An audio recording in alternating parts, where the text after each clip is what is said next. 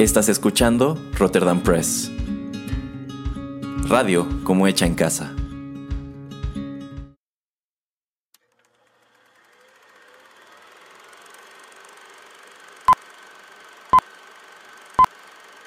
Rotterdam Press presenta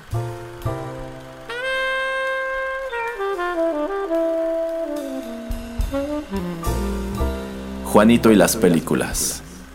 Un espacio reservado para el séptimo arte.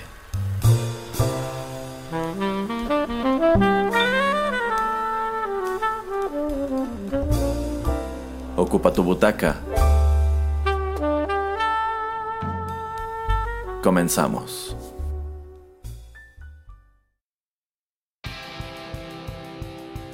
Hola amigos, ¿qué tal? Qué gusto saludarlos una vez más a través de los micrófonos de Rotterdam Press y darles la bienvenida a otra emisión de Juanito y las películas, el espacio cinematográfico del podcast.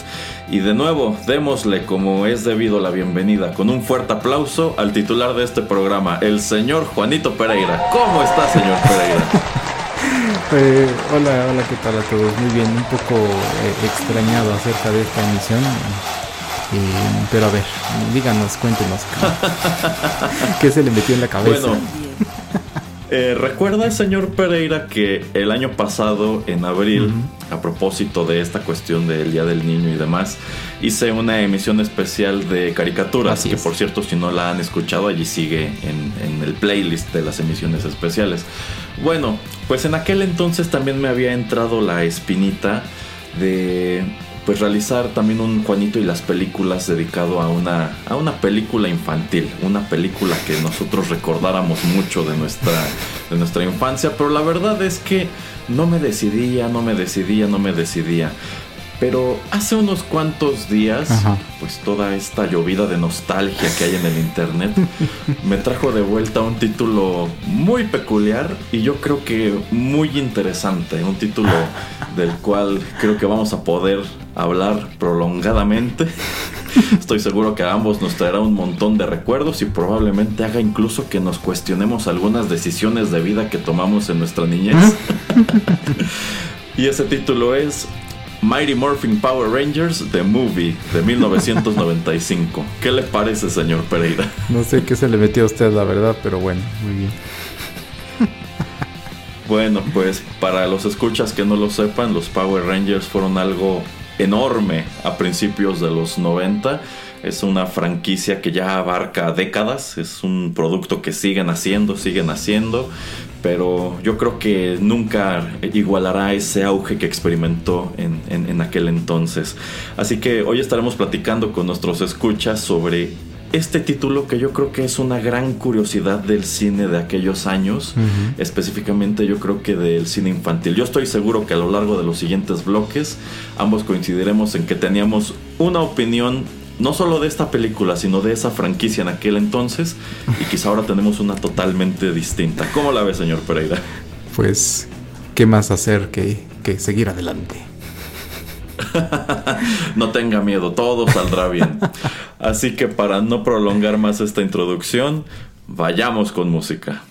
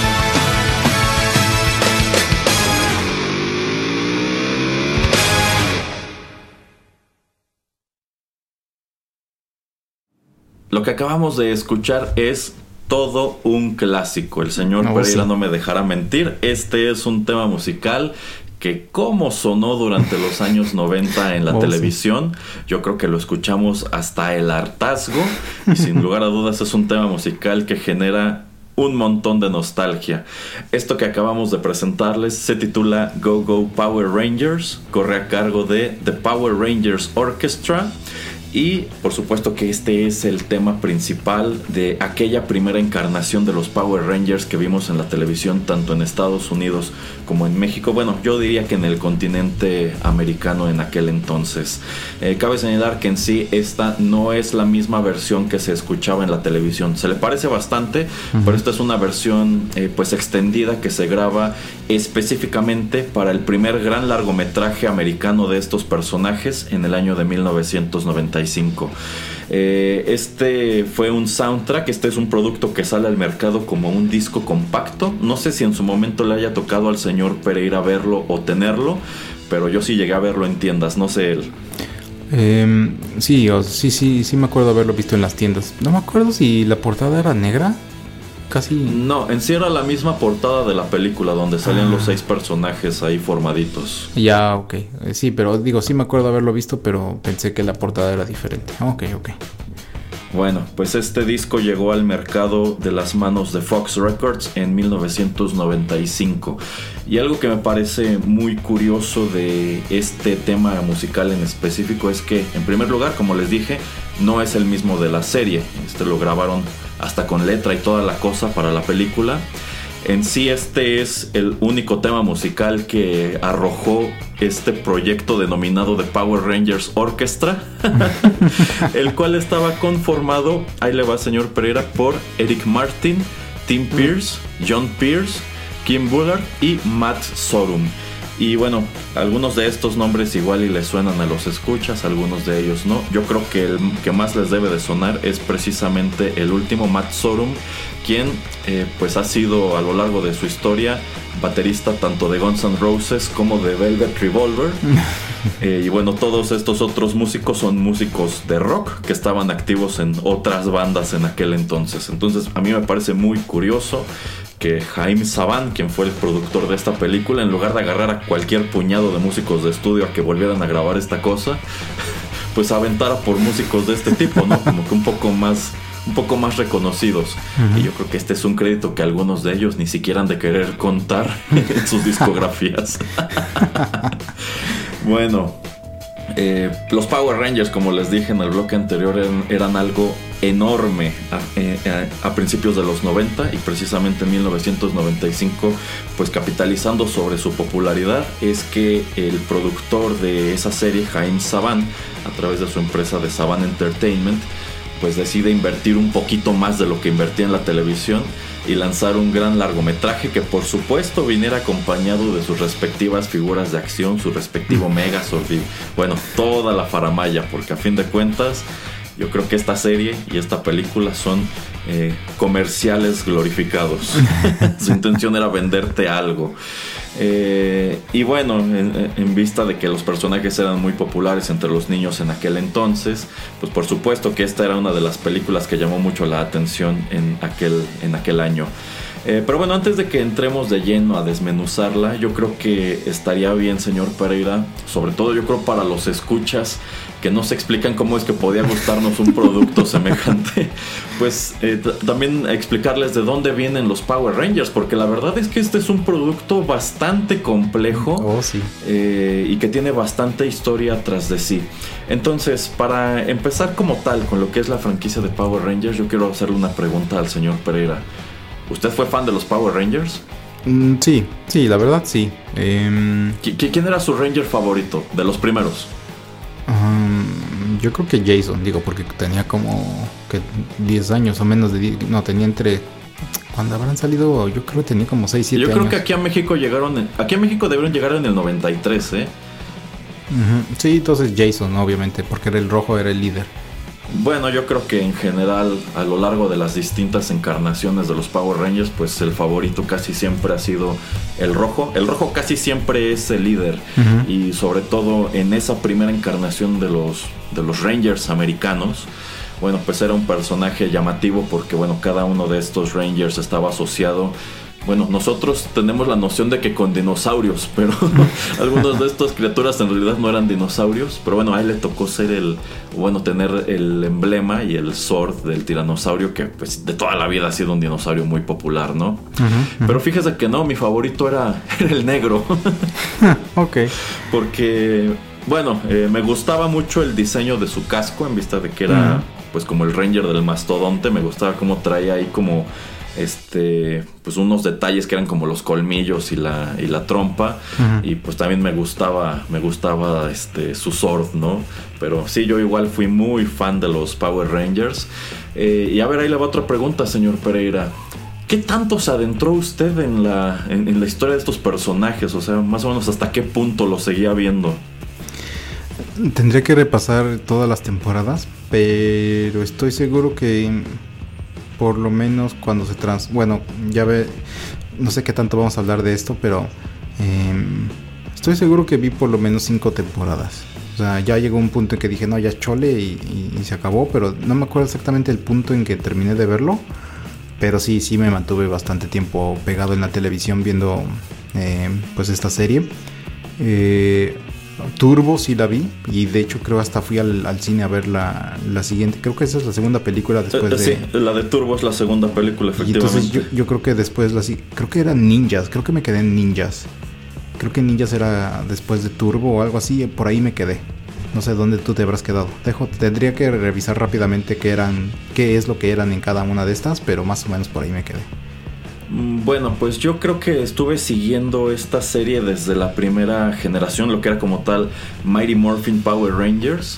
Yo creo que todavía vi Power Rangers Seal y más o menos en ese punto es en donde comencé a perderles la pista. A, mí Turbo, la verdad, ya, ya casi no me gustaba. Eh, se me hacía ya más de lo mismo, pero es que si somos honestos, esta serie siempre ha sido exactamente lo mismo. Así es. Pero ¿qué cree? Todavía unos años después, en Jetix o en Fox Kids. Bueno, cuando tenía alguno de esos nombres ese canal, todavía me tocó ver eh, eh, Jungle Force, creo que se llamaba. Eh, Time, Time Patrol y otro este que era, creo que también eran ninjas, pero incluso me acuerdo que esa generación de Power Rangers, bueno, su serie estaba situada en Hawái. ya es lo último que me toca ver de, de, los Power Rangers. De hecho, esa de Time Patrol sí me toca verla completa. Luego la ponía en las tardes mientras estaba eh, haciendo la tarea o alguna otra cosa y por eso la vi. y es que bueno, era un bloque de Power Rangers que daba este canal en las tardes antes de que empezaran otras caricaturas. Entonces, pues digamos que para mí eran como el aperitivo y por eso sencillamente seguía viendo a los Power Rangers. Pero bueno, esta es una franquicia que abarca ya eh, pues varias décadas. Este es un producto que se sigue realizando en, tanto en Estados Unidos como en Japón. La verdad es que creo que por lo menos acá en América no es un producto que siga siendo muy popular entre los niños. la verdad no veo que los niños de hoy eh, tengan interés en los Power Rangers como lo tuvimos nosotros. Deben ser muy pocos. En realidad yo siento que esta es una franquicia que sigue generando contenidos que sigue consumiendo la misma generación. Yo siento que hay un público muy específico de Power Rangers que sigue tragándose todo lo que les ponen en el, plato y son los que van a las convenciones y tienen sus fotos con los actores y demás. Pero bueno, por lo menos, bueno, actualmente ya los Power Rangers no son tan grandes, pero en los 90, pues vaya que fueron enormes, tan enormes que tuvieron sus dos películas en el transcurso de esa década. Eh, pero la verdad es que Power Rangers no es un show pues original. En sí, aunque aquí en el continente americano, empezando por los Estados Unidos, empezó a verse me parece que a partir de 1992.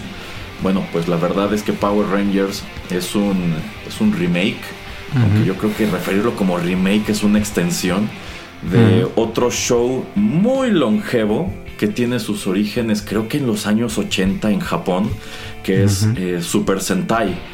Y bueno, eh, en sí ese es un show de un género que en Japón es conocido como tokusatsu. Es como un show de, aventuras en donde hay pues héroes y villanos y combates. Eh, y bueno, ese, ese, ese, show de Super Sentai pues lleva haciéndose igual muchísimos años en Japón. Y lo que sucedió para traerlo acá fue que a un eh, productor de Los Ángeles llamado Jaime Saban, quien de hecho ya tenía mucha experiencia trabajando en el terreno de pues el entretenimiento infantil porque él pues trabajó durante varios años para Dick Entertainment no tanto como productor, sino como compositor. Él y pues otro eh, colega suyo, Shuki Levi, pues escribían un montón de temas de entrada y música incidental para un número de caricaturas. De hecho, si nos regresamos a esa emisión especial que hice de caricaturas, bueno, allí se escuchan algunas cosas escritas por este par. Pero como que Jaime Saban, yo creo que sobre todo a raíz de que trabajó en Robotech, fue que empezó a asomar a lo que era el, el anime y la televisión japonesas. Que bueno, hay un montón de propiedades de ese país que la verdad es que nunca han eh, sido populares de este lado del mundo. Empezando por el hecho de que pues el japonés es un idioma con el cual nos resulta muy difícil familiarizarnos y no sé, siento que de pronto son formatos de programa que no nos resultan muy atractivos. Pero en algún punto a finales de los 80, principios de los 90, Jaime Saban pues se dio cuenta de que este producto de Super Sentai había sido popular eh, entre, la, entre los niños japoneses durante muchísimo tiempo y era un producto muy exitoso que constantemente renovaba sus historias, sus personajes y sobre todo sus juguetes. Entonces yo creo que él se preguntó por qué este producto es tan exitoso en Japón y nadie se le ha ocurrido pues tratar de llevarlo a América y él decide hacerlo. Pero él toma una decisión súper curiosa, que es pues que él no solamente va a comprar los derechos de este producto y sencillamente se trae los episodios a América y acá se transmiten doblados al inglés, ¿no? Sino que él decide crear su propio show a partir de ese pietaje que él le está comprando a Japón. Eh, entonces él compra específicamente para empezar una, una temporada de Super Sentai que se llama Kyoryu Sentai Sue Ranger, en donde aparecen estos Power Rangers con motivos de dinosaurios y el mastodonte y el tigre dientes de sable.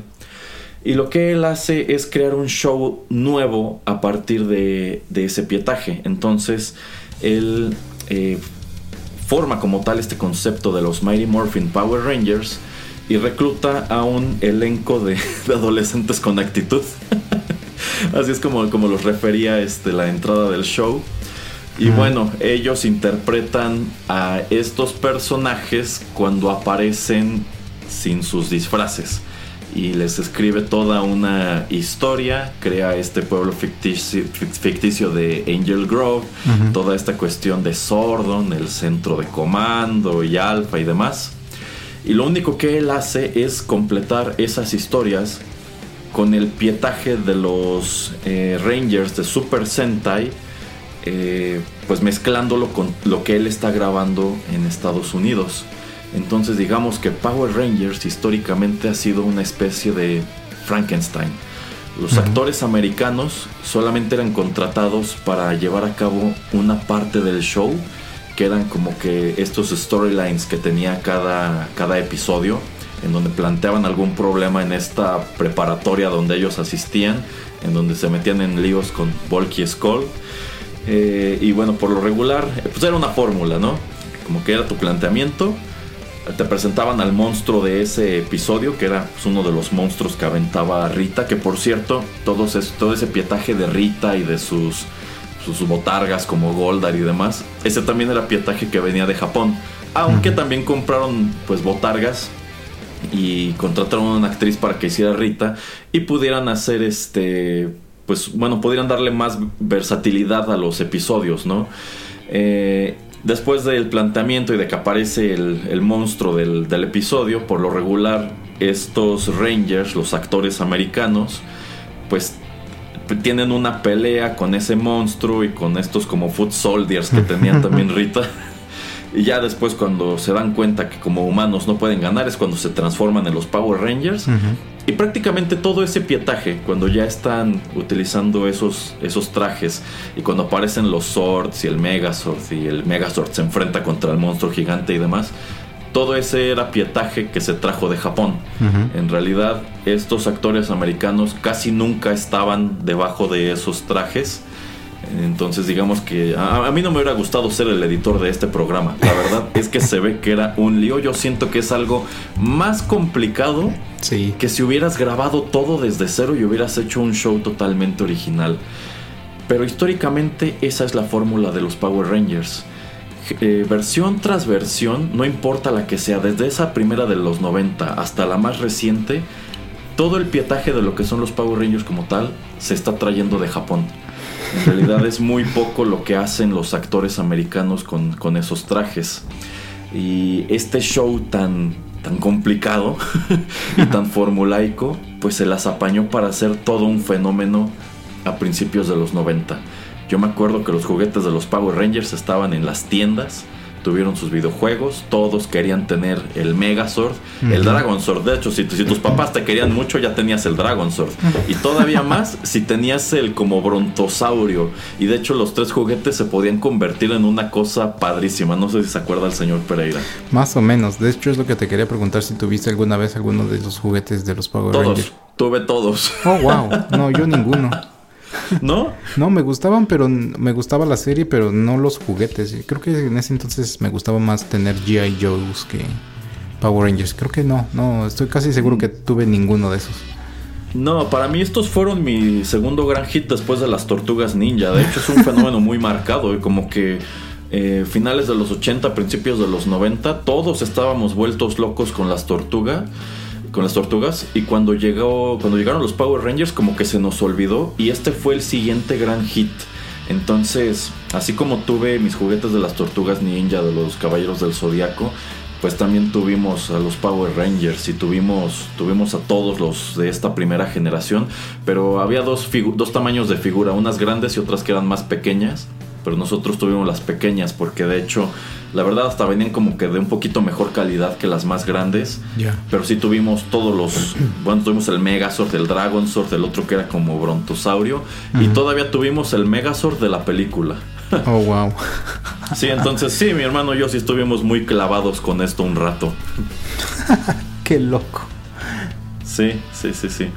Este, pero bueno, eso es grosso modo lo que, lo que eran los Power Rangers, que insisto, yo creo que para generaciones más recientes, yo creo que ven esto y dicen, pues cuál era el encanto, ¿no? Todos los episodios son iguales. De hecho. Todos este, siguen la misma fórmula y tienen unas historias pues muy bobas. La verdad es que estos muchachos no eran muy buenos actores.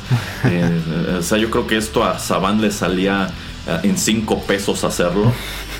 Y pues básicamente cada episodio es un comercial de 30 minutos. Que lo que quiere es que te, que te, inclines a comprar las figuras de acción y los juguetes y demás. Eh, pero bueno, fue muy popular. Tuvo en 1995 su primera película y es de eso de lo que estaremos platicando en los siguientes bloques. ¿Cómo la ves, señor Pereira? No, o sea, toda la historia, sobre todo esto es muy interesante y creo que fue uno de estos programas que realizamos acerca de eh, algo donde mencionamos a los Power Rangers, donde platicábamos, platicabas acerca de esto de que eh, Saban trajo todo esto de, Japón y que estábamos viendo pues eh, clips o videos o partes de algo que ya existía, que era un producto japonés y que pues estaba como siendo utilizado para tener actores, como lo que ya explicaste, actores em, estadounidenses, americanos, pues sin los disfraces la mayor parte del tiempo y todas las escenas de peleas y todo esto era pues algo que era un producto que ya existía y que era pues creo de finales de los 80 muy interesante, muy muy distinto a lo que uno esperaría ver acerca de una producción de televisión, pero pues es, es algo súper súper curioso que pues obviamente yo en ese entonces ni, ni me cruzaba por la cabeza eh, pero pues ya después, no sé, unos 20 años después de eso, descubrirlo se me hizo así como que wow, así como mind blown. ah, sí, sí, porque nosotros que crecimos con los Power Rangers no sabíamos esto. Que en realidad esto eran dos shows en uno. O sea, yo creo que nosotros teníamos la impresión de que efectivamente bajo esos trajes estaban los mismos actores, pero no. Eh, y específicamente, bueno, aunque esa generación de Power Rangers fue la primera que nosotros vimos acá en América, esta de del tiranosaurio, el mastodonte, el triceratops, etc. La verdad es que ese show de Kyoryu Sentai Ranger era la encarnación número 16 de Super Sentai en Japón. Entonces era algo viejísimo. Bueno, o sea, no. El, show en sí en Japón es algo, es algo muy viejo. A los japoneses se les hace muy curioso que acá haya pegado tanto y que para colmo tenga fans adultos. Porque allá en Japón esto es considerado un show para niños muy pequeños. Este, allá se sigue haciendo y todo. Pero también cabe señalar, o sea, lo que nosotros vimos en Mighty Morphin Power Rangers, esa historia de los Rangers contra Rita y Lord Zed y todo eso, no tiene absolutamente nada que ver con la narrativa de, Sentai Zero Ranger que incluso tiene tintes como de como que de drama histórico japonés, ¿eh? Entonces, es muy, muy curioso lo que hizo Saban con este producto. Insisto, también algo muy complicado y pues mirando en retrospectiva es increíble que nos gustara. ¿Usted considera que si este show saliera hoy día así como nosotros lo vimos, sería igual de popular, señor Pereira? Híjole, no, yo creo que no. Yo la verdad no, no lo veo que, pudiera atraer a tanta gente, no. No, yo creo que eso se refleja en el hecho de que los niños de hoy en realidad no, no están tan clavados con los Power Rangers como nosotros. Insisto, yo creo que estos lanzamientos más recientes van muy dirigidos a nuestra generación y yo creo que sobre todo a coleccionistas. Sí, sí, totalmente de acuerdo. Pero bueno, ya nos aventamos una cátedra sobre lo que fue Mighty Morphin Power Rangers. Vamos con más música y ahora sí regresamos a platicar de la película y también su gran número de curiosidades. Oh, sí.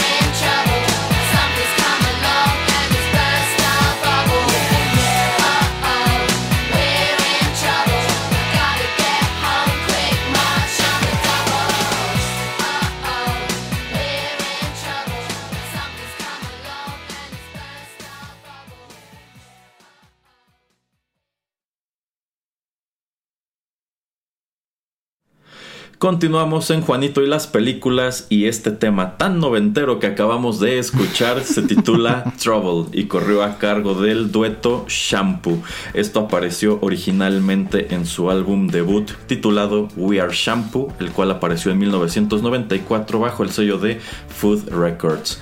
Y Trouble es una de un número de canciones que eran populares en los años 90 o bueno específicamente entre el 94 y el 95 que se incorporaron al soundtrack de esta película para hacerla más llamativa a los niños y a los adolescentes.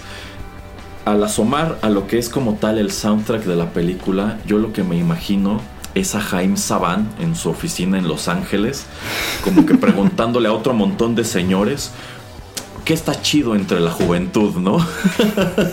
a ver qué le gusta escuchar a los niños. Ah, pues les gustan los raperos y les gusta esto y les gusta aquello y el rock. Y así, ah, pues hay que meterle de todo a este disco porque la verdad es que este disco es una mezcla totalmente aleatoria.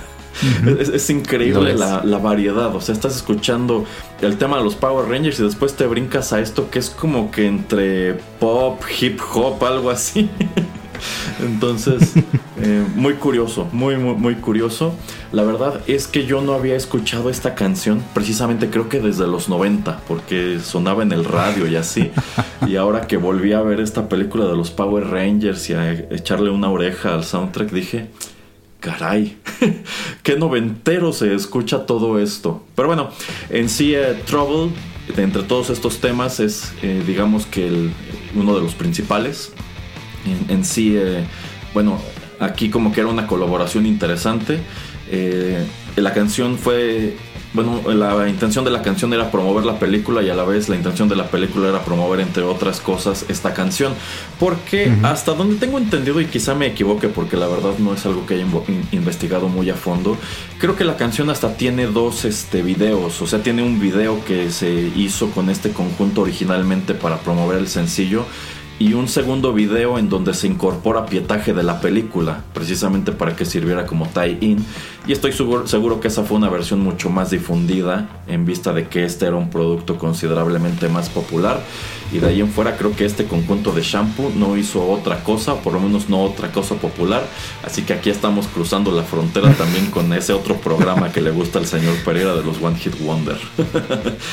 pero bueno, eh, eh, rápidamente, pero rápidamente, eh, shampoo era, porque sí, me, bueno, me puse a leer un poquito rápido eh, era un par de chicas eh, australianas y según yo en creo en 1993 o en el 94 es cuando lanzan su primer álbum eh, y vuelven a, relanzar, a reeditar la canción para pues yo no sé si le cambiaron la, la, letra o algo pero es también como para que sí fuera más adepta a la película de Power Rangers. Tal vez la letra algunas cosas tuvieron que modificar como para que no se escuchara se extraña o que se escuchara más adepta a, lo que está sucediendo en, la película. Eh, y bueno, eso es nada más rápidamente eh, la historia de, esta canción. Y también sucede con eh, la canción Don't Say, Don't Say You Love Me, que es la de creo 1998 o 99, la de Pokémon la película. Ah, sí. El dueto también de M2M también es lo mismo. Sacaron antes su álbum su álbum, creo que fue su álbum debut, y después cambian un poquito la letra para adaptarla a la película de Pokémon. Sí, sí, son fenómenos curiosos que ocurren de pronto en este tipo de productos. ¿Cuánto tiempo tenía que no veía esta película, señor Pereira? ¿Qué, ¿Qué, año es este? ¿2021? ¿21 años tal vez? Creo que yo no la había visto desde el 95. Y creo que esta, esta película mi mamá debió habernos llevado a verla al cine yo creo que dos o tres veces, ¿eh? porque en aquel entonces nos encantó. ¿A usted le gustó esto en su momento, señor Pereira? Oh, sí, sí, sí, mucho. Ya. Ya, ya, diríamos, ya diré, ya diré qué partes no me gustaron ese entonces y que la volví a ver y dije, sí, esas partes no me gustaron, pero en, general sí, así yo. Cuando, yo creo que cuando la vi así, habré yo pensado, esto es un 8.5 un 9, ¿no?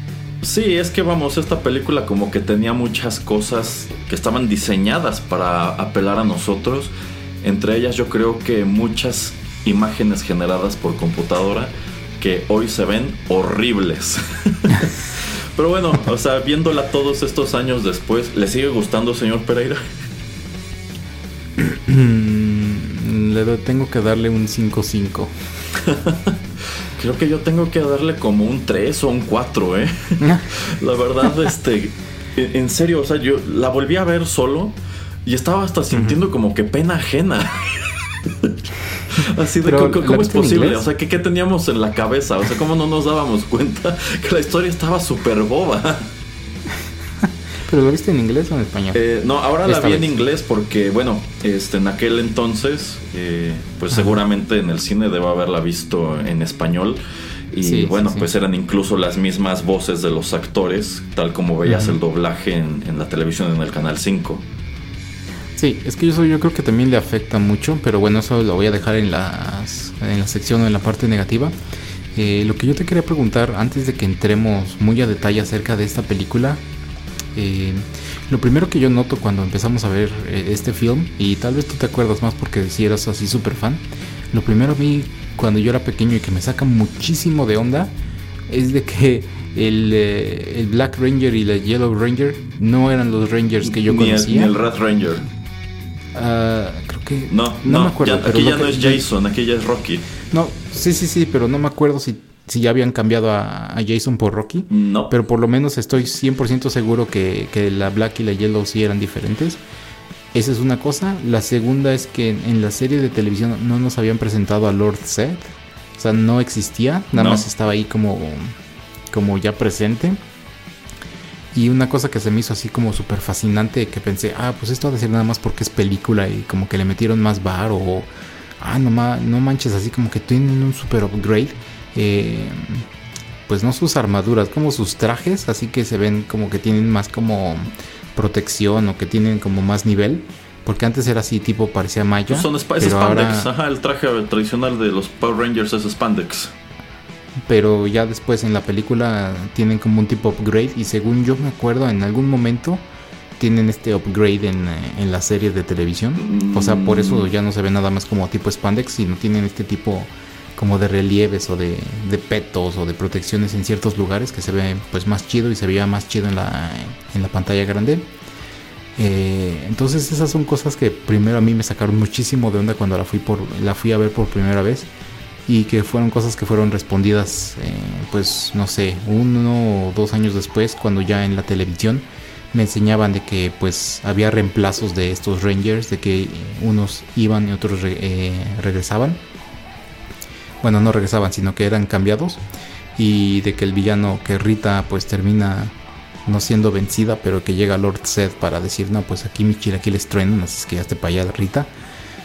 Eh, entonces, no sé si ¿Te acuerdas tú acerca de eso, Erasmo? Porque eso es algo que yo todavía tengo súper presente. De que, ah, caray, ¿por qué, estoy, ¿por qué está tan diferente esto? Pero de todas maneras como que pues no me terminó de importar tanto. Y yo así de, ah, ok, por alguna razón cambiaron a los personajes o a los actores. Efectivamente, todo lo que comenta el señor Pereira es cierto y yo creo que lo primero que hay que tomar en cuenta es que obviamente la serie iba más adelantada en Estados Unidos que aquí en México. Entonces, eh, cuando esta película llegó, porque pues se estrena en los dos países de manera simultánea, nosotros seguíamos viendo a, Jason como el Ranger Rojo y aquí nos encontramos que en sí ya no es el mismo actor, aquí ahora es, es Rocky. Eh, bueno. Eh, esta película es dirigida por Brian Spicer, que creo que es de lo poco que ha hecho. Me imagino que buscaron al director que más barato les cobrara. Y está, está estelarizada por Karen Ashley, Young Young Bosch, Steve Cardenas, Jason David Frank, Amy Jo Johnson y David Just. Y efectivamente, dejen pasar ahí, mi señor Pereira. Este, de, ese elenco original de los Power Rangers, pues únicamente estos últimos tres actores, pues este, seguían eh, en, el, show. Eh, Jason David Frank empieza en la serie primero como el Ranger Verde, que hasta la fecha es uno de los más populares. En este punto ya se había convertido en el Ranger Blanco que dicho sea de paso, el Ranger blanco convivía con esos Rangers originales a pesar de que era un personaje de otro show de Sentai, ¿eh? Entonces, oh, y de ahí hicieron un revoltijo súper curioso.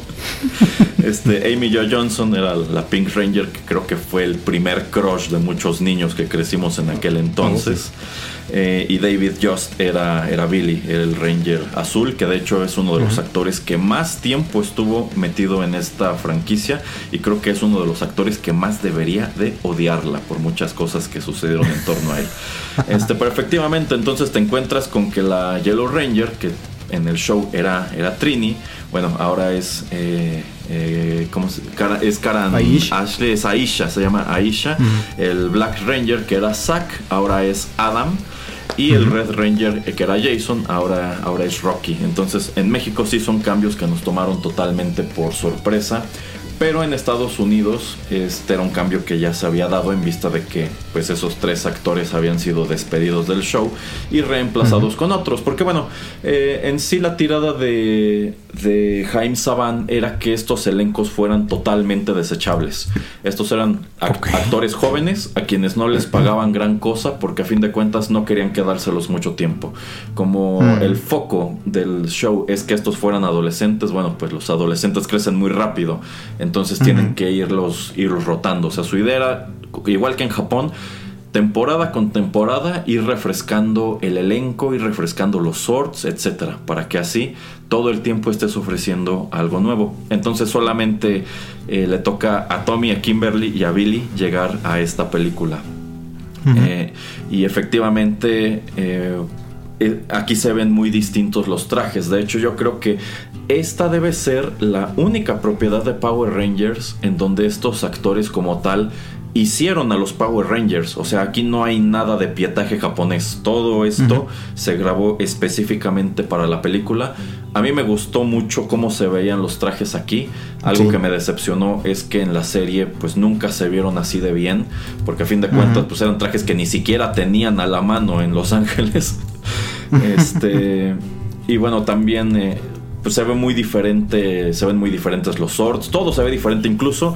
El diseño de Alpha es distinto, este no es el mismo Alpha de la serie, este no es el mismo Sordon, aquí cabe señalar también que este Sordon no es Brian Cranston, porque en la serie era Brian Cranston. este el centro de comando también se ve totalmente distinto por dentro. El de la serie era muy oscuro. Este tiene lucecitas por todos lados como, como salón de cómputo de las películas del santo. este, Rita, Lord Zed y todos sus minions tampoco se ven igual que en la serie. Goldar se ve súper diferente. Eh, Rita es otra actriz. Y de hecho aquí aparece un minion que es como un puerquito que no, aparece en ningún otro lado. Quién sabe de dónde lo sacaron. Entonces, eh, pues sí, sí hay un número de cosas diferentes con las que te ibas a encontrar en esta película. Sí causaban ruido, pero no tanto como para que no te gustara. O sea, yo creo que en sí visualmente esto era un gran upgrade porque estaban padres los trajes, veías más tiempo a los actores, pero yo considero que al final del día una crítica que pesa mucho sobre este producto es que esto no es más que un episodio glorificado de la serie. ¿O usted qué opina, señor Pereira? Pero es que, ¿qué es BBC Bothead Do America? ¿Qué es este Los Simpson, la película? Que son todos esos tipos de, de cosas o de propiedades que también deciden sacar un, un, un, producto que pues eh, tiene la etiqueta de película que dura hora y media, que dura 80 minutos, 90 minutos, pues es eso, ¿no? O sea, en no pueden ser como algo totalmente diferente, ¿no? Entonces, sí, estoy de acuerdo en que es como un, episodio pues mucho más prolongado, mucho más alargado, pero es que tampoco te puedes hacer hacia otro lado y como dicen, ¿no? O sea, si, si, si, si, está funcionando, ¿cómo, es esa pinche frase? Eh, si no está roto, no lo trates de componer o como sea. Exactamente, sí. Entonces yo por ese, por ese lado no tuve ningún problema. Yo sé de que van a tener un problema, va a llegar algún enemigo, eh, ellos van a tratar como de defenderse, tratar de pelear, eh, van a tener que pues lidiar con ciertos problemas, debilidades, van a tener que tratar, tratar de sacar algún tipo de upgrade o de...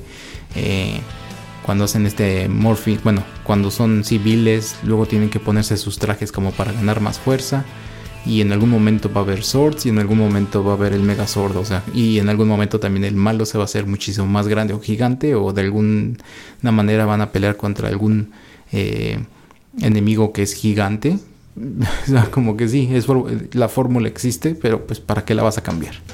Sí, sí, o sea, si algo hay que reconocerle a Jaime Saban es que la verdad fue muy inteligente en cuanto a que pues, logró desarrollar un producto barato y súper formulaico que fue muy exitoso y que fue tan exitoso que incluso cuando se lo vendió a Disney, Disney no supo qué hacer con él y se lo devolvió. sí, sí, porque como que como que Disney trató de meter de echarle más ganas y yo creo que cuando se lo devolvieron a Saban, él se quedó, pero ¿qué, estaban haciendo? esto, esto funcionaba como se los entregué, ¿no? Como, como que no les funcionó. pero bueno, vamos a platicar un poco más de la trama y otras curiosidades de la película en el siguiente bloque. Vamos con otra canción.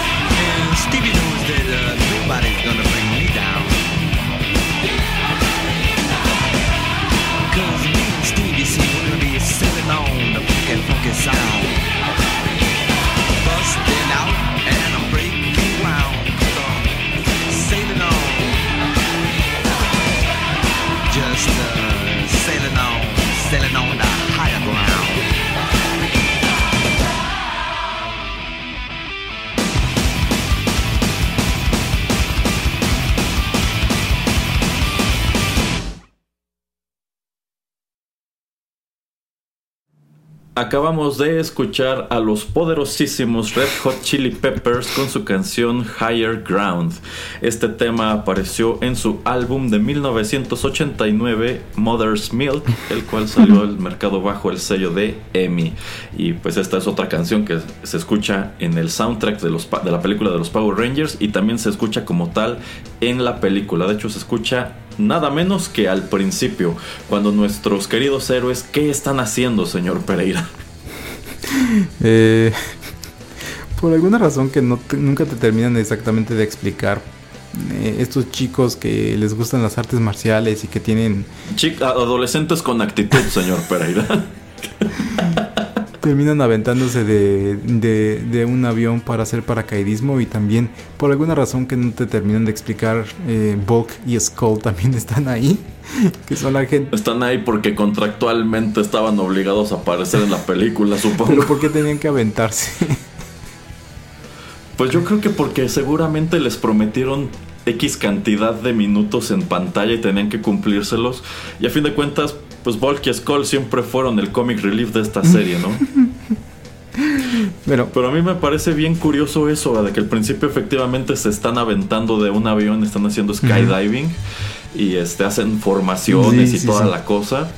Y creo que es para una caridad porque tienen que aterrizar en, en, un lugar muy específico de Angel Grove, que algo que a mí me llama la atención es como en esas tomas aéreas, abajo no hay nada. ¿Quién sabe de dónde sale la ciudad en donde aterrizan? así es. Pero de hecho es un buen opening. A mí me gusta bastante que es algo totalmente diferente. Ah, sí, o sea, es empezar la película con un montón de acción y pues una canción igual padre, ¿no? Sí, que nada más para que no se me olvide, Higher Ground es, es un cover que hace Red Hot Chili Peppers. Es una canción original de Stevie Wonder eh, del año de 1973, que de su álbum Inner Visions. Entonces nada más para decir eso y es pues, una canción que ha tenido bastantes, muchos covers, pero este es un cover muy muy chido.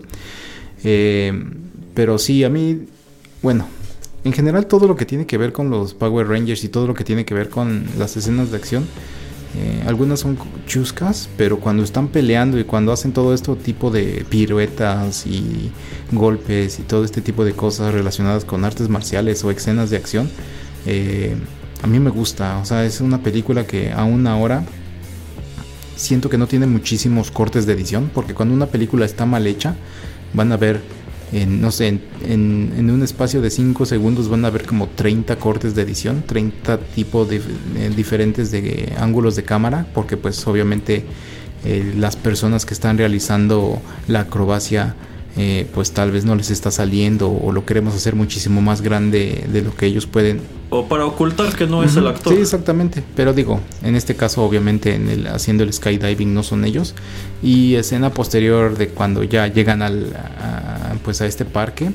Eh, se ponen a patinar y obviamente hay muchas escenas donde sabes que tampoco son ellos los que están patinando pero me gusta mucho, o sea, este tipo como estos, estos dos, es una película, ¿cuánto dura? No dura ni hora y media.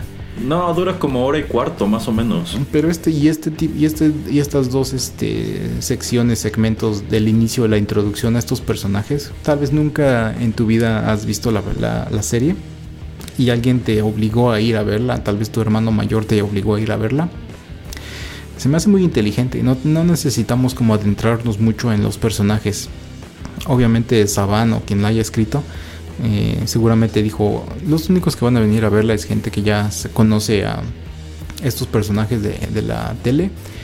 Pero aun cuando pues tal vez no, no eres alguien que estaba familiarizado con ellos, yo creo que la introducción es muy buena. Y también como es un producto dirigido para niños y adolescentes, el que utilicen los colores eh, en la ropa que son pues sus colores de los Power Rangers también se me hace interés, este pues suficiente, ¿no? O sea, no necesito más información. Ah, esta está usando rosa porque es la, la Ranger rosa, eh, la amarilla amarilla, etcétera, etcétera. Ok, o sea, no necesito saber, ay, eh, Aisha viene de una familia con, no sé, dos hermanos y ay, tienen este, su papá tiene problema con empleo y la, la, la.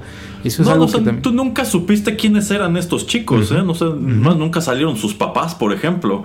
No, y eso es algo que yo aplaudo y a mí me gusta mucho que se enfocaron exactamente más en, en lo que es la historia. Eh, que ya vamos a poder decir lo bueno y lo malo, pero es algo que a mí me gusta que me gustaría también ver en otras películas. No necesito tanto background story o saber de dónde llegar o no antecedentes, lo que tú quieras. O sea, no necesito saber por qué estamos en ese punto sino simplemente, ok, ya estamos ahí, qué es lo que va a suceder. Entonces eso es lo que yo rescato muchísimo de esta película, la verdad. Y yo creo que eso es algo que discrepa mucho con el remake de 2017, en donde oh, efectivamente la tirada era esa, que estos personajes tuvieran un trasfondo, o sea, no nada más son Billy, Kimberly y demás, sino de dónde salieron y cómo se juntan y, todo eso. Yo creo que esa fue una muy buena intención, pero creo que es una película que al final del día tampoco supo entender a estos personajes. Es que, bueno, sí, nada más rápida, rápida, rápidamente.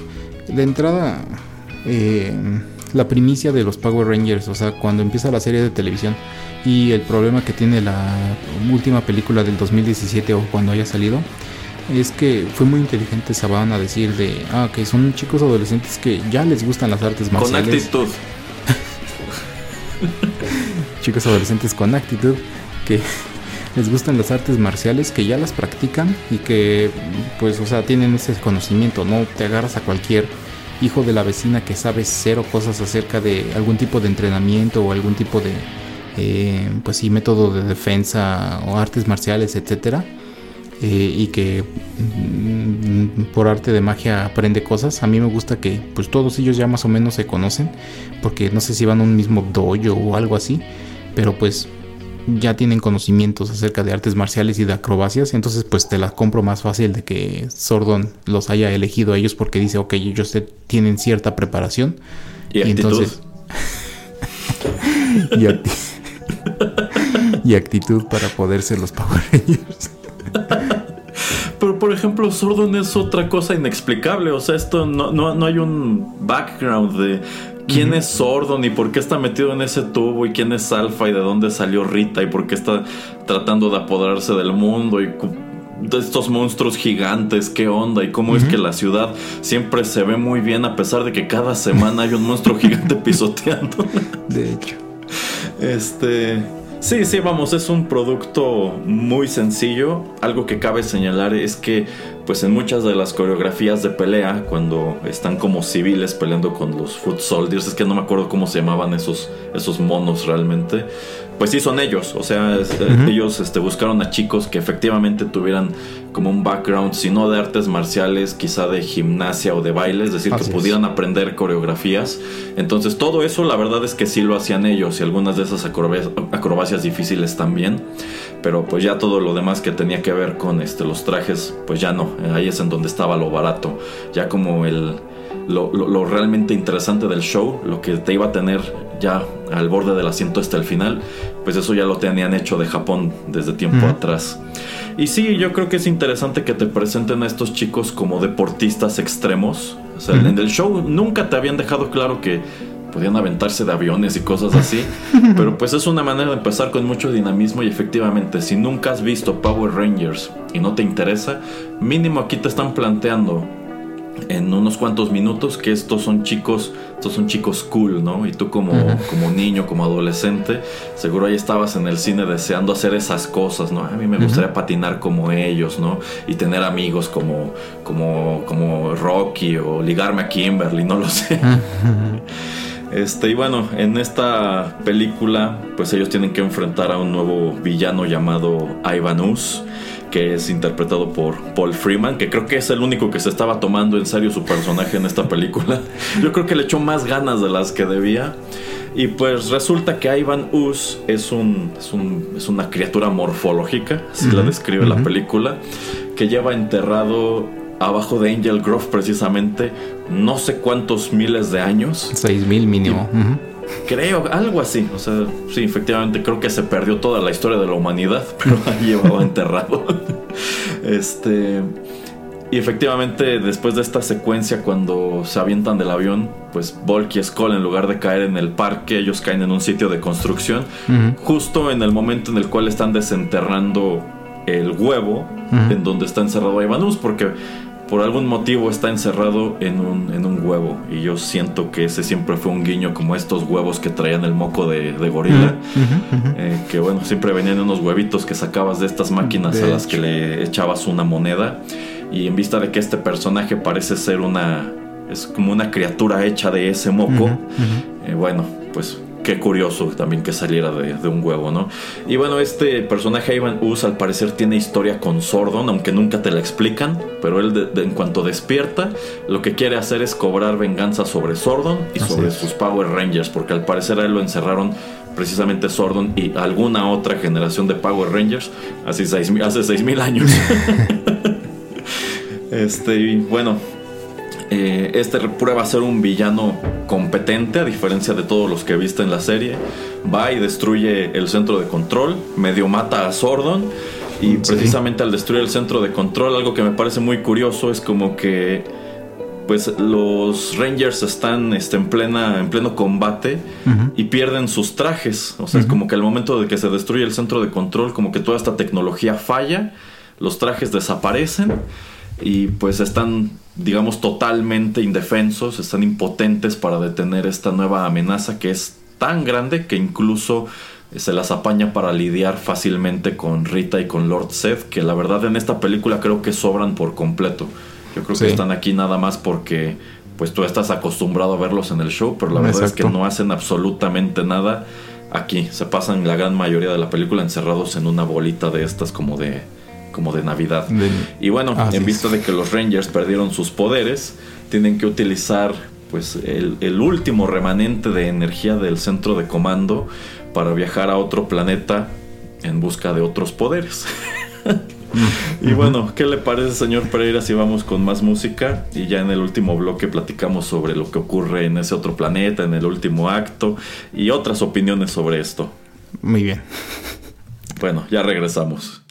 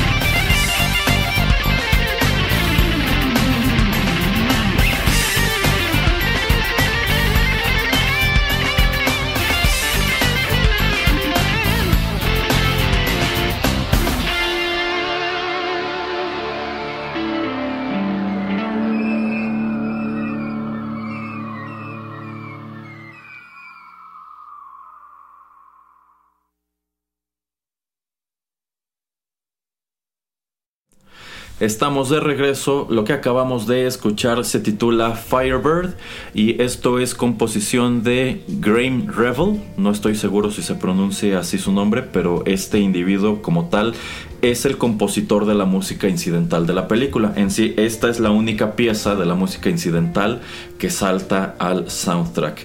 Y otro dato que me pareció muy curioso es que la guitarra a lo largo de esta pista la interpreta Buckethead. quien por cierto también ha trabajado en Guns N' Roses. Pero bueno, eh, efectivamente el primer acto de esta cinta pues se siente como un show, muy, como un episodio ordinario del, programa, solamente que aquí le ponen el problema a los Rangers de que pues por fin se encontraron un villano competente que pues lo, hace tanto daño que incluso pierden sus trajes y pierden sus poderes.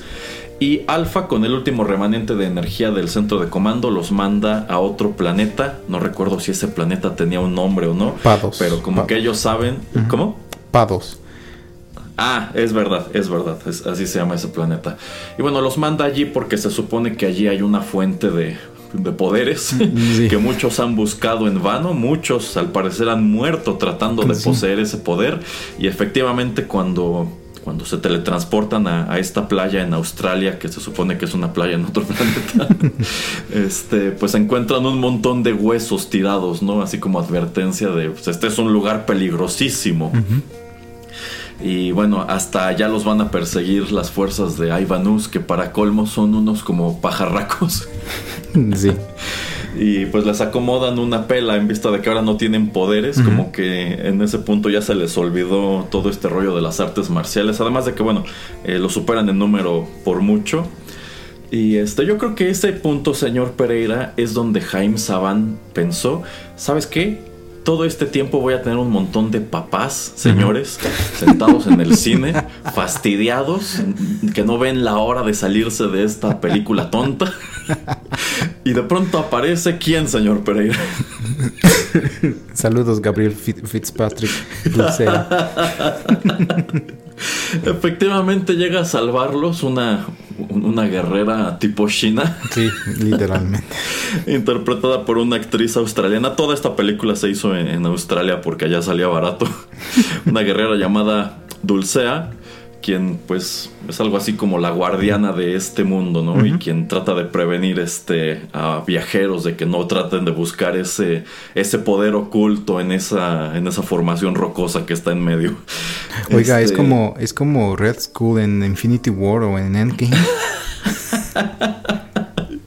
Más o menos, más o menos. Y su, y su, y su este, presencia allí es igual de inexplicable. Porque se supone que este es un mundo desierto. Pero bueno, llega Dulcea con esta como túnica y un palo y empieza a, despacharse a estos pajarracos que están atacando a, los Power Rangers. Pero a mí me encanta cuando se quita la túnica. Obviamente sí le encanta. Que es una chica en una especie de, de bikini como de Amazona. Sí, básicamente. sí, sí. Y bueno, la verdad es que es un personaje muy pequeño, que la verdad quizá pudiste habértelo ahorrado, pero a mí la impresión que me dio fue exactamente esa. Este es el eye candy para los papás, para que no se sientan mal de que se están sabroseando a la Pink Ranger y ahí le tienen una más de su edad. Gracias, señor Saban. Sí, sí, gracias. y bueno, eh, como que ella ya les revela, ¿no? Dónde está la fuente del poder y que es muy peligroso y nadie ha sobrevivido, pero como ellos son los Power Rangers y los envía Sordon, porque al parecer esta chica igual tiene alguna historia previa con Sordon, pues ya como que dice, oh, igual y ustedes si pueden encontrar esos maravillosos poderes, ¿no? Y bueno, aquí vemos que les dan un atuendo nuevo, un atuendo como de como de ninjas, obviamente cada uno de su respectivo color. Y también les asignan otros pues otras otros animales protectores porque ahora sí son animales ese es un cambio que todavía no se mostraba en la serie en ese momento pero efectivamente eh, a pesar de que siguen teniendo los mismos trajes y con los detalles todavía del tiranosaurio y el, el tigre dientes de sable, el pterodáctilo, todo esto. Bueno, ahora representan otros animales que son el halcón, el oso, el sapo, etcétera, etcétera. Eh, eventualmente la serie también adopta ese cambio. eh, pero no de la misma manera. En sí esta película no es canon, esto no tiene ninguna conexión con nada que se ve en la serie y se embarcan a buscar este, este poder y a mí me encanta el pretexto para que para sacar a Dulcea de la historia. ¿Cuál es, señor Pereira? Si yo trato de adentrarme a ese bosque o a ese lugar, me voy a hacer tan vieja como Sordon en un segundo o algo así. Sí, así de fácil te, da, te deshaces de un personaje con el cual no tienes ni idea de qué hacer después.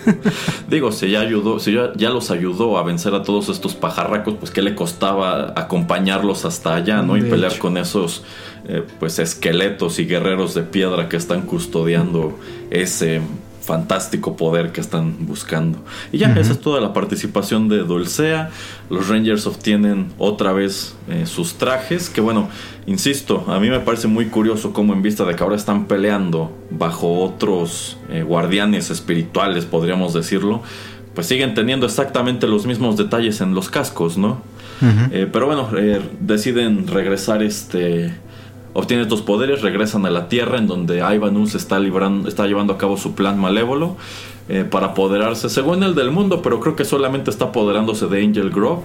y es que con, una, un, con pues, un moco de estos este, pegajosos, eh, como que ha hipnotizado a los papás, porque resulta que debajo de la ciudad también estaban enterrados sus propios swords. Así es. Quedan como máquinas de destrucción que no le dio tiempo de activar y se quedaron pues enterrados ahí junto con él.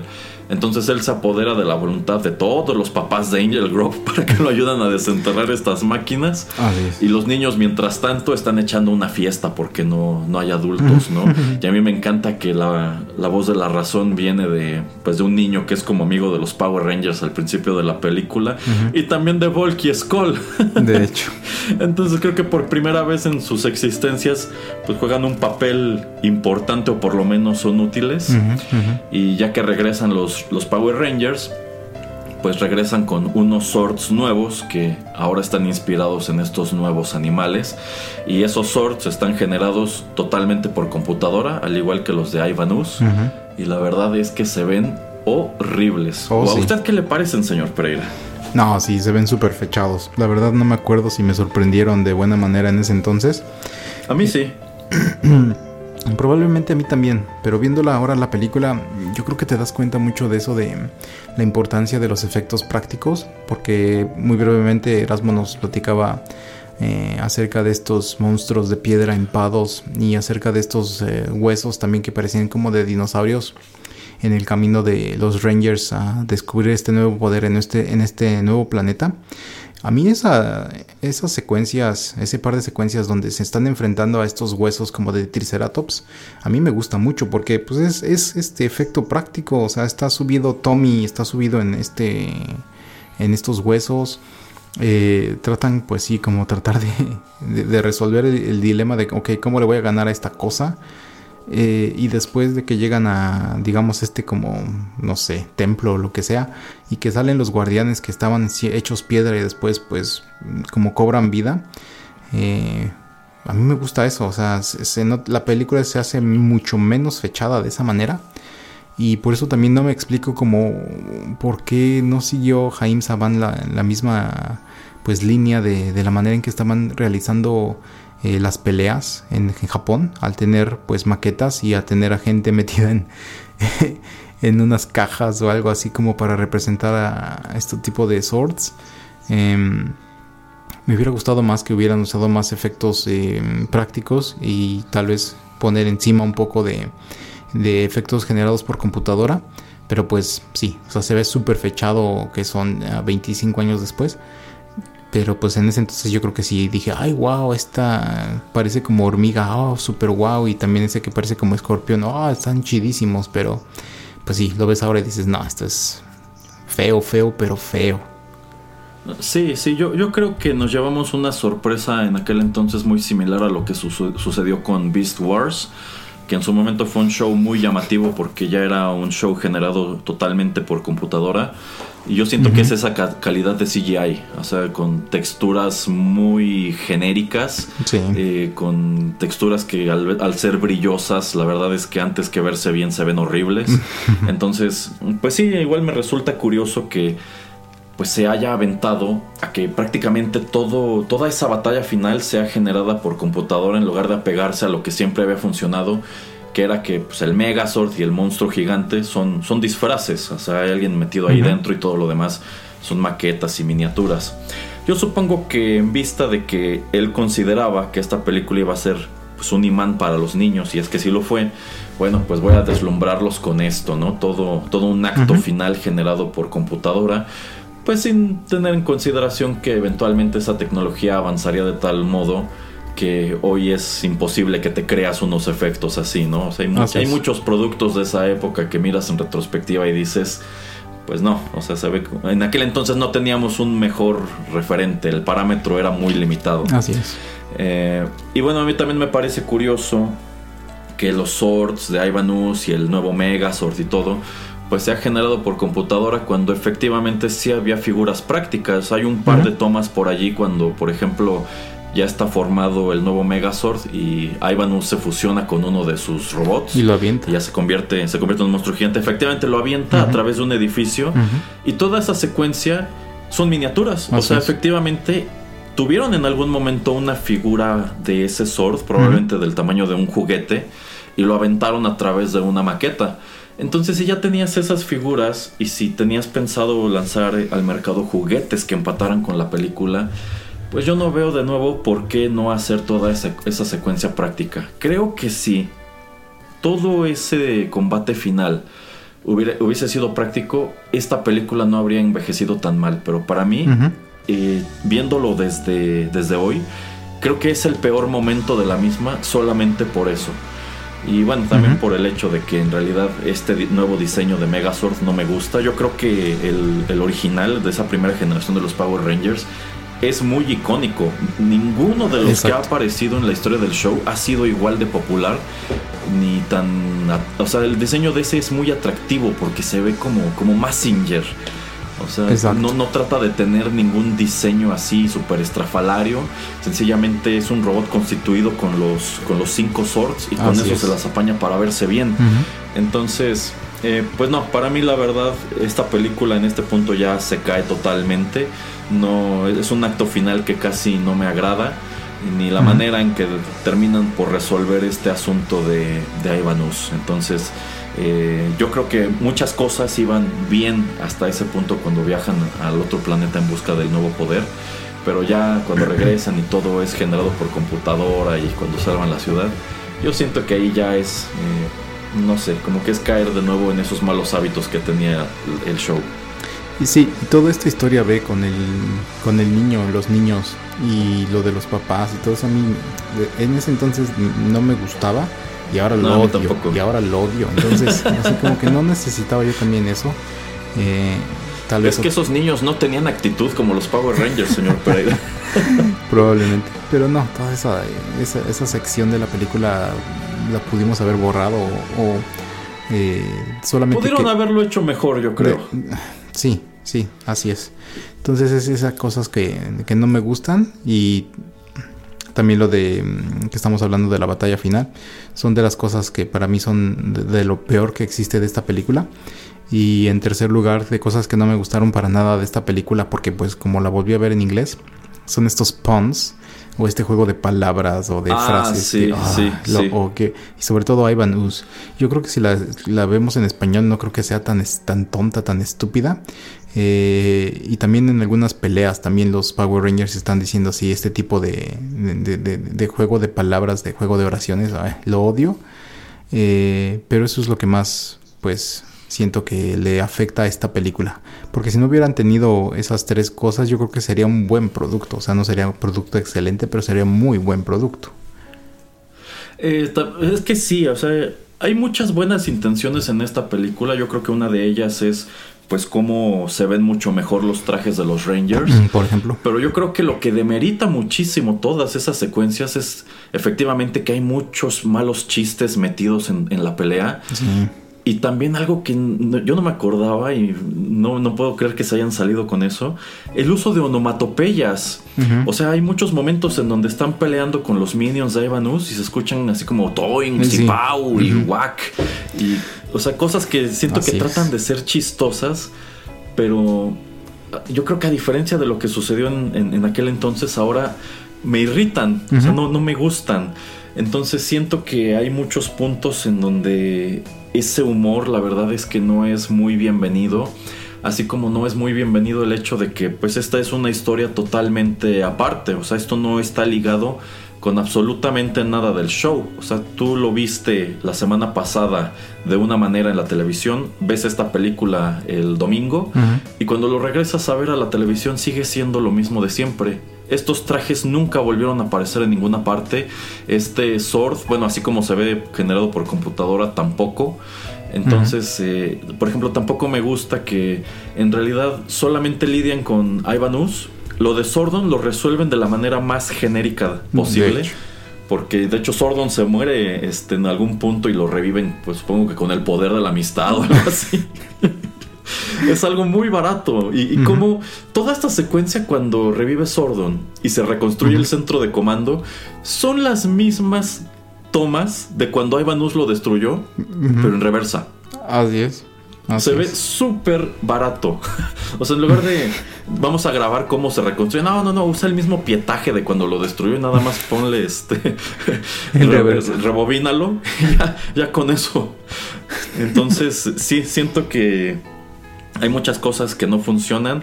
Eh, los diálogos son, son francamente muy malos, pero pues, a fin de cuentas ninguno de estos chicos era un gran actor. Ninguno de ellos iba a desarrollar una carrera que lo llevara a estar nominado a un Oscar o algo así. Eh, la verdad es que muchos de estos actores siguen siendo relevantes o siguen estando vigentes, pues más que nada por sus asociaciones con los Power Rangers. Por ejemplo, el Ranger original, el, el rojo original Jason no sé cuántas veces ha regresado a la serie, al igual que Tommy, al igual que Kimberly. Bueno, Billy, no, porque, porque Billy salió muy mal de aquí, pero él estuvo muchísimo ah, tiempo. De hecho, creo que fue fue de los últimos en irse. Creo que llegó un punto en el cual solamente quedaba él. No, el último fue Tommy. Porque cuando ah, llega esta ah, historia donde, hacen viejo a Billy para sacarlo de la serie, Tommy todavía seguía siendo el White Ranger. Pero es verdad. Pues bueno, o sea, hay muchas cosas que no podías esperar de esto. Ahora eh, también esta es una película infantil.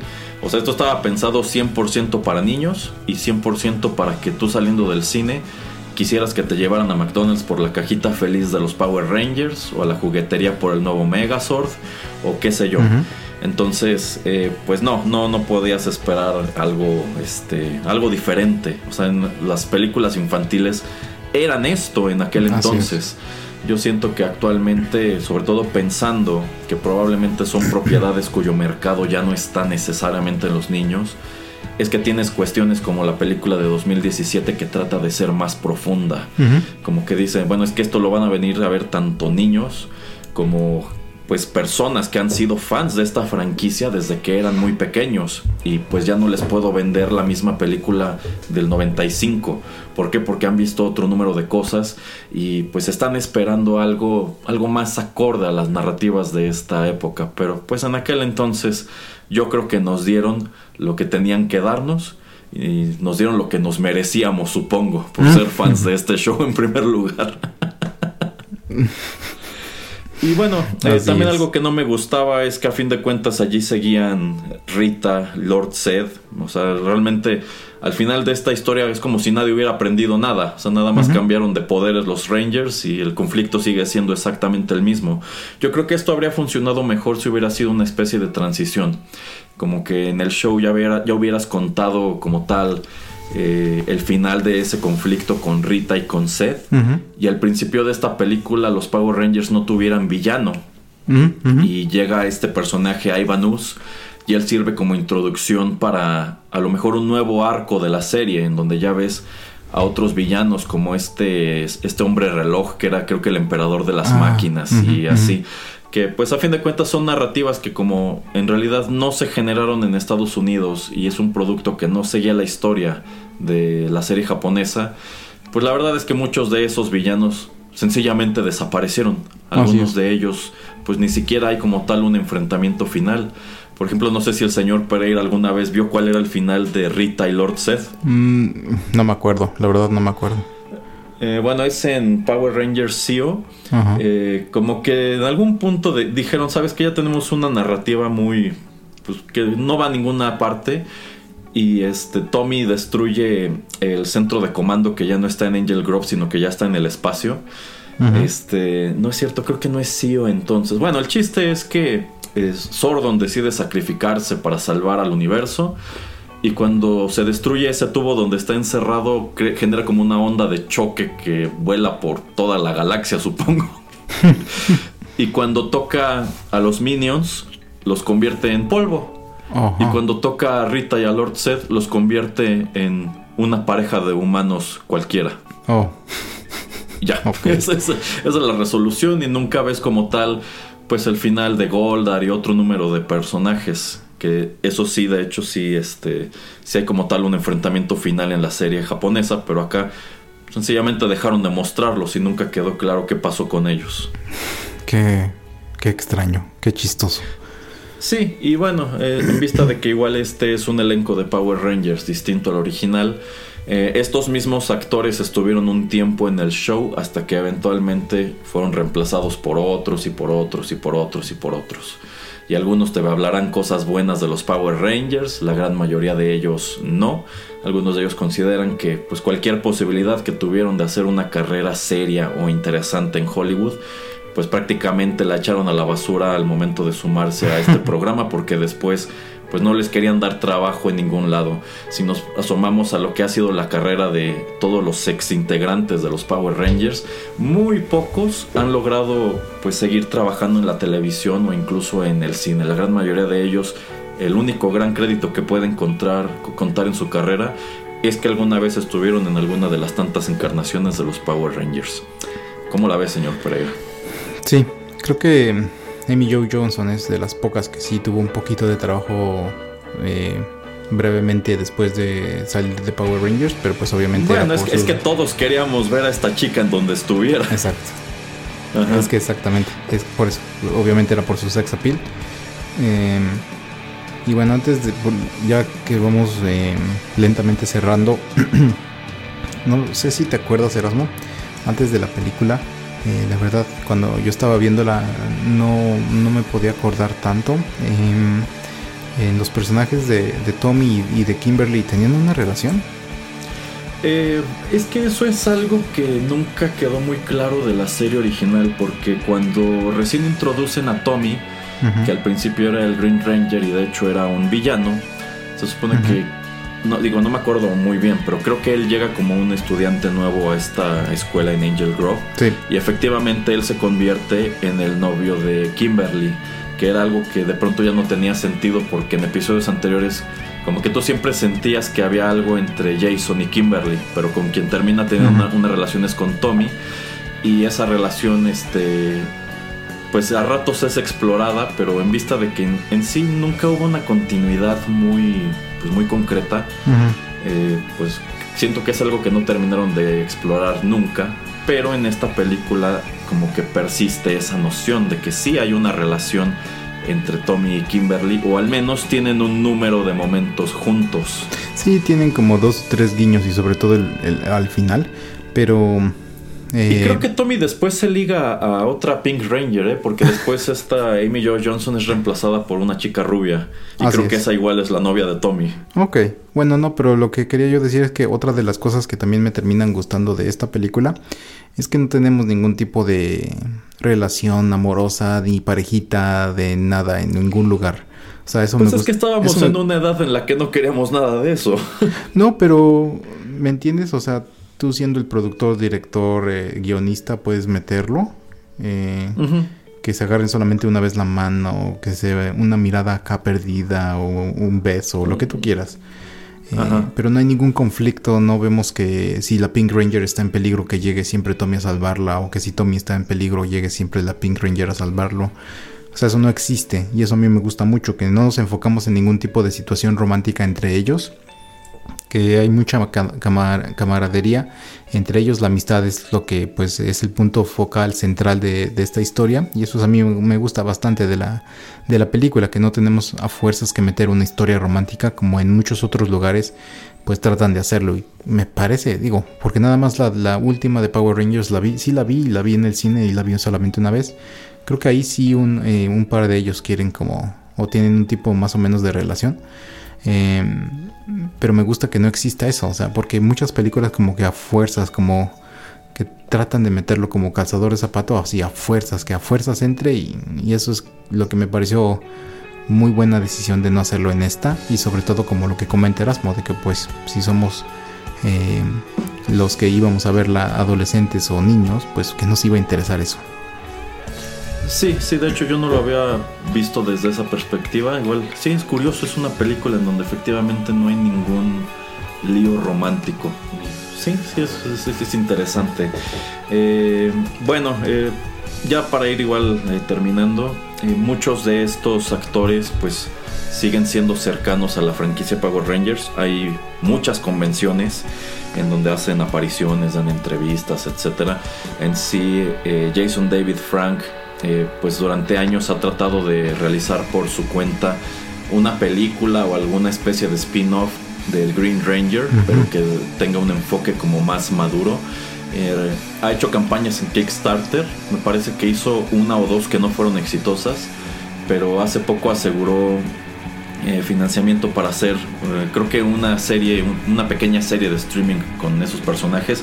Y de hecho eh, van a aparecer otros actores que han sido parte de la familia de los Power Rangers. Hmm.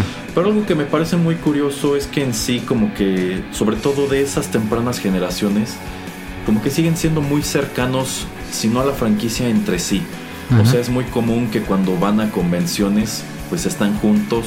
Muchos de ellos hablan con gusto de pues que formaron parte de esto, o sea, no, hicieron nada relevante después, pero no, como que no lo odian. Y para colmo, algunos que yo considero que deberían odiarlo, como David Yost, pues como que él sigue muy feliz de que la gente lo recuerde por haber sido el Blue Ranger. Eh, también, pues nunca ha tenido reparo en contar, pues todas las cosas que le hicieron en la producción, este, pues por ser quien es. Eh, entonces, pues es interesante cómo este es un, es, un fenómeno que persiste. Insisto, yo creo que a gente más joven, gente que nació yo creo después del año 2000, pues es algo que no le interesó para nada. Actualmente pues deben verlo como un producto medio obsoleto que únicamente encontró un nicho entre nuestra generación y así.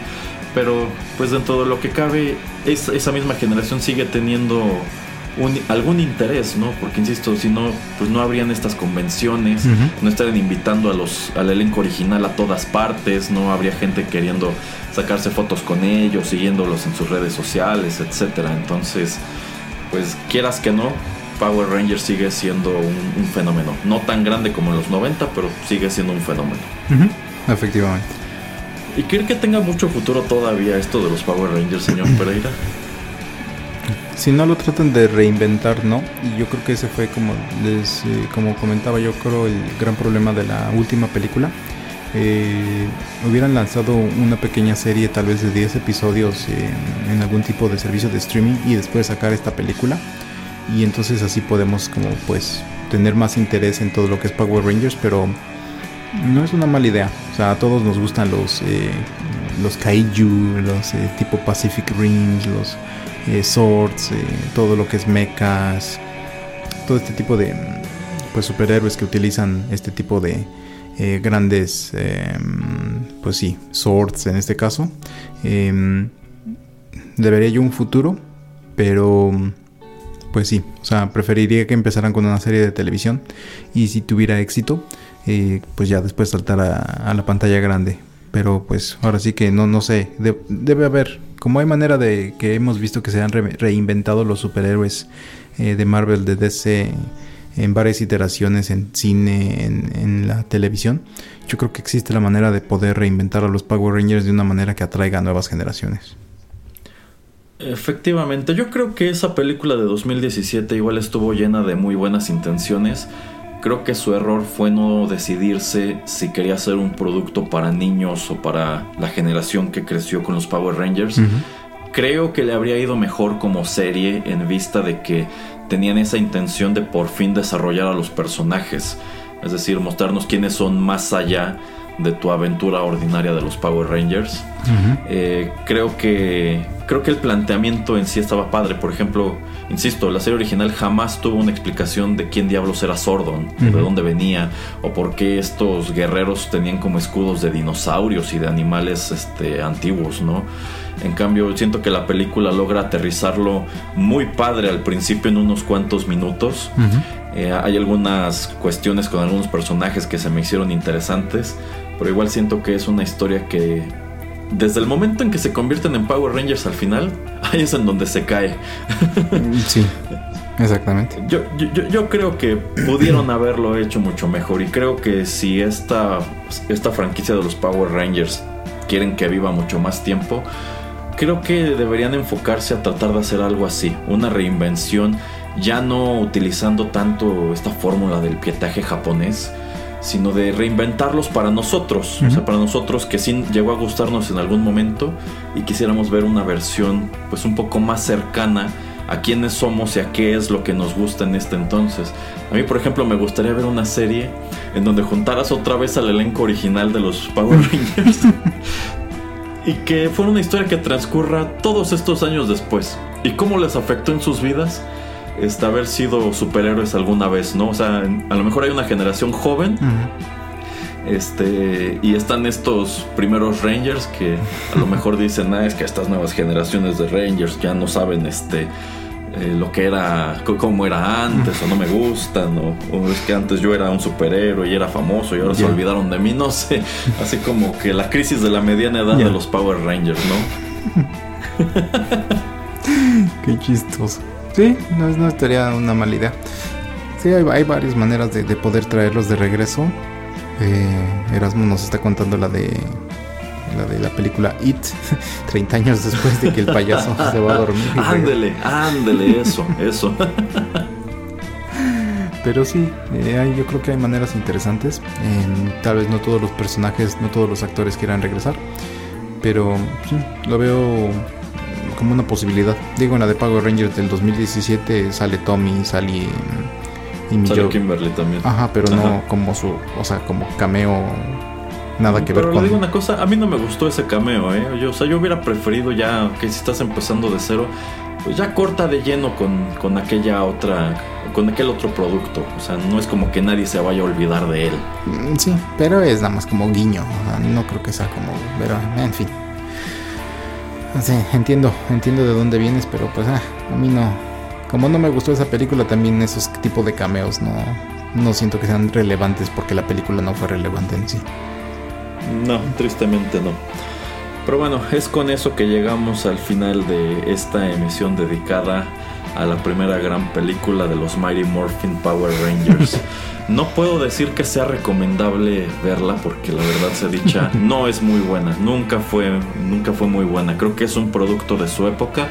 Creo que si ustedes nunca han visto los Power Rangers o no entienden por qué diablos fueron tan populares, yo creo que es interesante asomar a ella como evidencia de lo que era este producto y lo que era, eran las películas infantiles, las películas de héroes dirigidas a niños en aquel entonces, las cosas que metían para tratar de hacerlas atractivas, como pues estaban estaba en ciernes todo este auge del CGI y bueno, cómo, cómo ha ido evolucionando, como ahora tenemos una calidad de estas imágenes generadas por computadora que pues son muy distintas a lo que veíamos en aquel entonces. y pues en aquel entonces de todos modos se las apañaba para deslumbrarnos.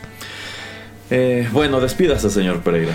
Eh, sí, bueno, muchas gracias a todos. Eh, no me vuelva a traer este tipo de cosas aquí a mi programa, por favor. Descuide, estoy planeando ya para el año siguiente la emisión especial de la película de los supersónicos. No, puede ser. ¿O le gusta más el crossover de los Picapiedra con los supersónicos? De hecho, sí, de hecho sí me gusta más. bueno. Es que aquí ya lo escucharon primero en, en Rotterdam Press en los micrófonos de Juanito y las películas, lo que van a poder escuchar en, en el próximo año. Bueno, pues muchas gracias por habernos escuchado. Vamos a despedir este programa con música. Esta es otra canción de, la película. Esta es una canción escrita por Aaron Waters. Eh, Aaron Waters es el compositor original del tema de los Mighty Morphin Power Rangers. A mí me parece muy curioso que en vista de que Jaime Saban venía de escribir un número de temas de caricaturas muy memorables, pues no haya escrito el tema musical de su gran producción. Eh, Aaron Waters escribe eh, la canción que escucharemos a continuación específicamente para la película, de hecho se escucha ya hacia el final y durante los créditos. Esto se titula Cross My Line y no quiero que lo escuchemos antes de decir It's Morphin Time.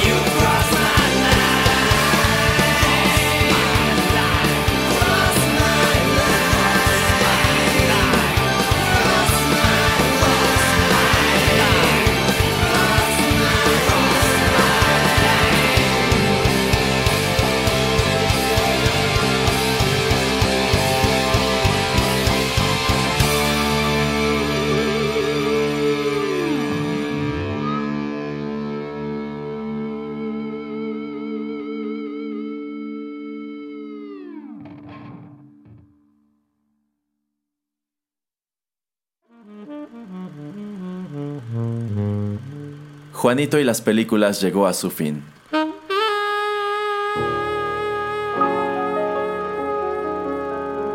Pero no te vayas todavía, que hay permanencia voluntaria. Quédate con nosotros en Rotterdam Press.